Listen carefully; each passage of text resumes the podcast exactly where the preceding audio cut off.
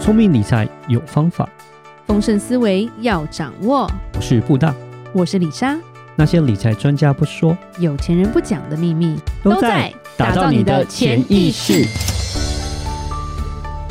打造你的潜意识，告诉理财专家不说那些事。大家好，我主持人布大，我是布大人生与职场的好搭档李莎。布大，是我们今天又要回答听众的问题了。对上次因为抽书的时候，很多人敲碗很多不同主题嘛。对对对，要先强调那个想要打造小孩潜意识，李莎有邀到特别来宾。嗯对，那等特别来宾上的时候，会有好几集是在讨论小孩这一块，所以请敬请期待啦。对，那今天我们要讲的是关丽英问的，她想要听布大分享美股新手如何开始。嗯，其实这个就是我们有讲过，但是我们可以再讲。对，就是早期的时候我们录的内容了。那今天就是针对这个、呃再观众，整理一我们次再整理一次对，呃，再聊聊就是美股新手要怎么开始，然后为什么要投资美股这样子。那我们先聊一下啦，就说先说为什么要投资美股？当然，对， 我们先聊一下，对，我们在讲美股，美股那到底为什么要投资美股？对这个很重要了。啊那好，我们先聊为什么要投资美股，是因为美国现在还算是还是算世界第一强国啦，因为美他国是他不是算是， 应该你看台中湾国的人讲崛话起就是这样，我们不要这么的一啊二啊这样子去定义这个东西嘛，对对对，所以我觉得它算是强国，非常强国，它 在这个世界上占有一席之地哈。主要来讲哈，在股票市场来讲，尤其是这一部分，它占全世界总额超过百分之五十啦。相对于台湾哈，台股大概就占全世界的股票百分之二而已，很小。还有百分之二哦，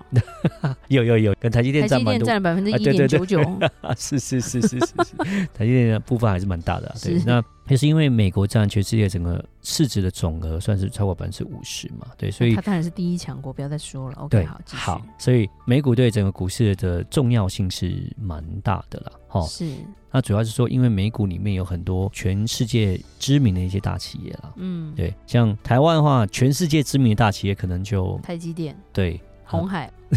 红海可能算是吧，但是你要知道，跟美国这些大企业的知名度比起来，还是相差蛮多的。像美国那些大企业，就像 Apple，对不对？像 Google、Nike，像可口可乐、Costco，对不对？好不像要再沃尔说玛，了好，这些东西都是 基本上你一听到就是你知道这个公司，也是全世界的人都知道这个公司。对，然后它的选择性是更大的，然后产业的规模各个方面也是更加的广。因为相对于台股来讲，我们刚刚讲，就除了台积电之外，是比较是全球性的大企业之后，其他都比较知名度没有那么高。然就后就呢，一句话啦，全世界都知道美国是谁了，嗯，但是全世界不一定知道台湾跟泰国的差别了，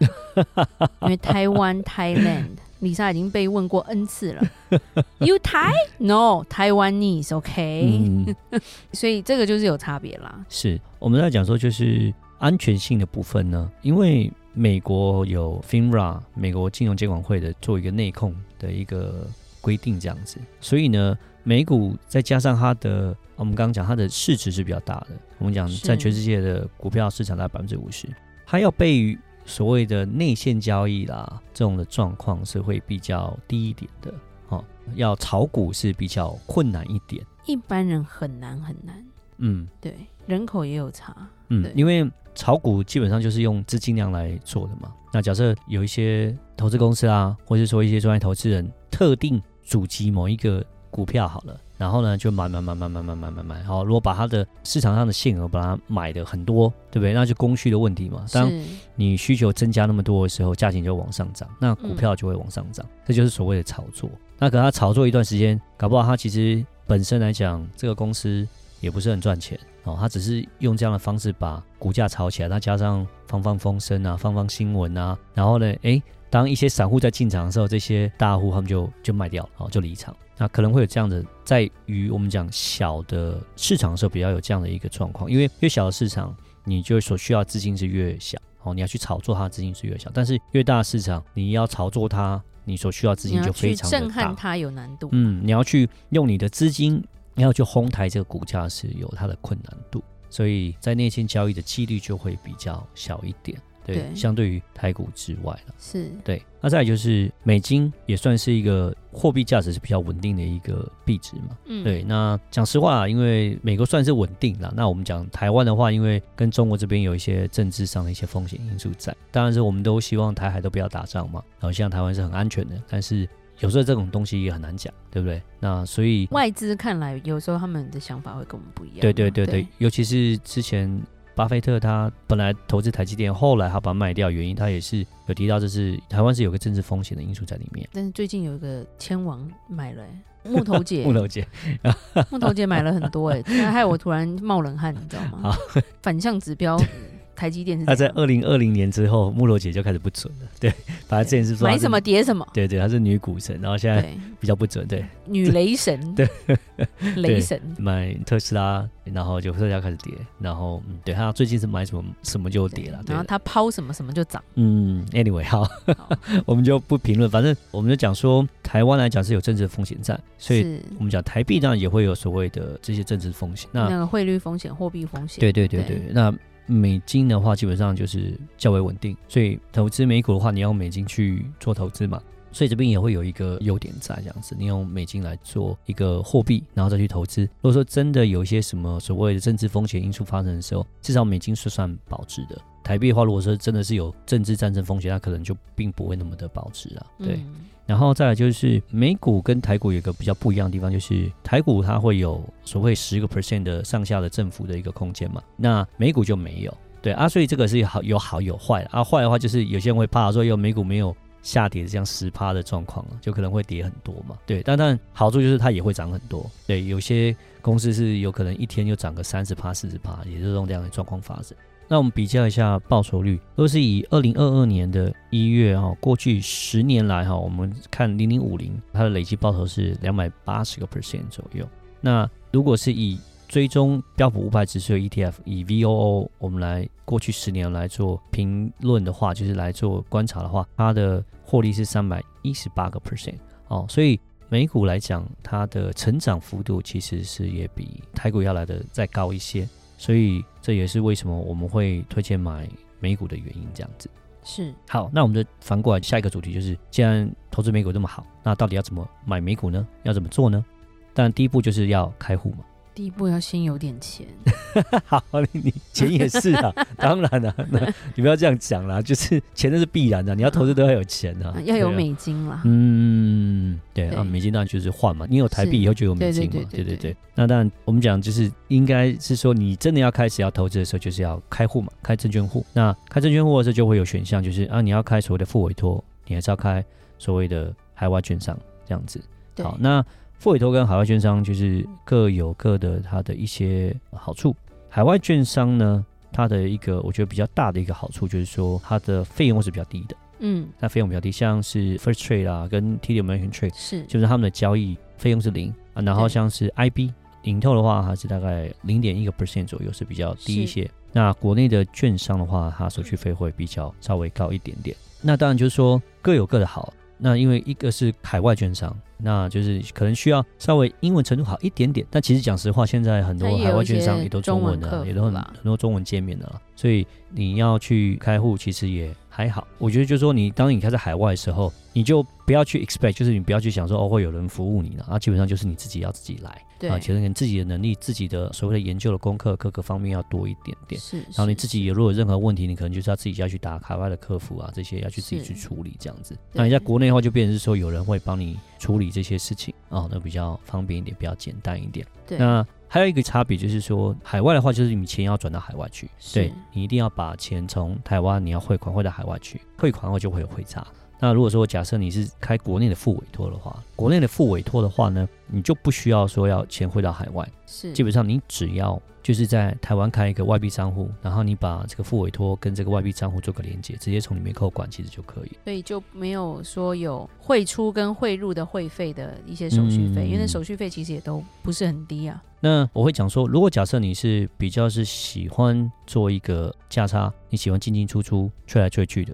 然后你的金额很大哦，你一次就是一次可能汇个五十万、一百万美金过去，然后做波段啊，上上下下做价差，那可能我想，当然海外会比较好一点，因为你一次就汇很多，你的汇费也便宜，然后再来是说，因为它的交易呃手续费比较低是哦，所以说这样的话可能会比较好一些。是就比较适合。如果说是一些我说小额的一些小资族的话，其实可能就是国内的反而会比较好一点，尤其因为国内来讲，国内付委托有一个所谓的，他会帮你做定期定额哦帮你做这样的一个，嗯哼，就是定期定额去买股票或者 ETF，、嗯那这些费用都很低，可能就是一块钱美金这样子，是是非常低的一个费用。那国外券商基本上是没有提供这种所谓定期定额去帮你做这个对，投资的一个状况，国内嗯哼才有、啊。然后，尤其是如果假设你资金少，然后再来是说你不喜欢汇来汇去，然后你对希望马上能够在台湾这边，你就从外币换成台币啊，你资金要做一些运用的话，那是其实国内的付委托也是比较好一点。那还有再有一个是关于税的问题，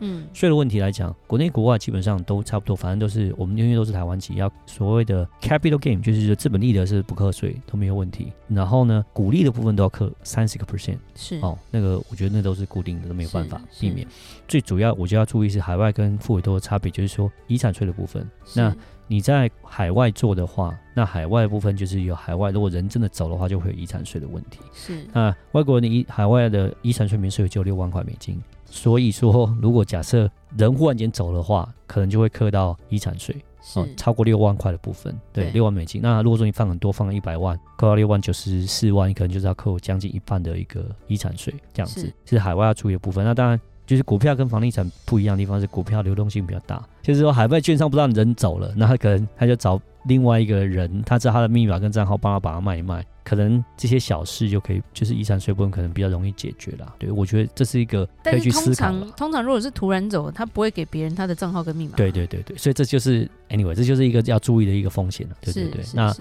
台湾的话就比较不需要注意这样，因为这 OK 边税务这边都 OK。那最后我们就讲说我们要买什么股票，那买什么股票的话，基本上可以先从指数型开始，就跟是台湾一样，你从零零五零啊这种所谓大盘型的 ETF，那美股的话基本上就是 SPY、VOO 哦，或是 QQQ 这种大盘型的 ETF，你先开始买。定期对定额啊，慢慢开始做。到后面你就开始先挑一些熟悉的类股，我都会建议，可能先从科技类股，你知道的公司、大公司，从是 Apple、Microsoft 这些大公司是，Google 这些大公司，NVIDIA、AMD，然后哦最近 AI 很红的，你先从这些公司开始慢慢研究，开始抓，了解它的股性，然后到后面再去找一些所谓的中型或小型股哦来开始做。对，那因为这中型小型股的话，就就需要一些经验，更需要做一些研究，因为风险比较高，但获利会比较大一点。到后面你才去想说，我要做一些更风险更高的，像原物料的、石油的，然后或是说一些大众商品这些东西，就是更风险是更高一点点这样子。那就是说一步一步循序渐进，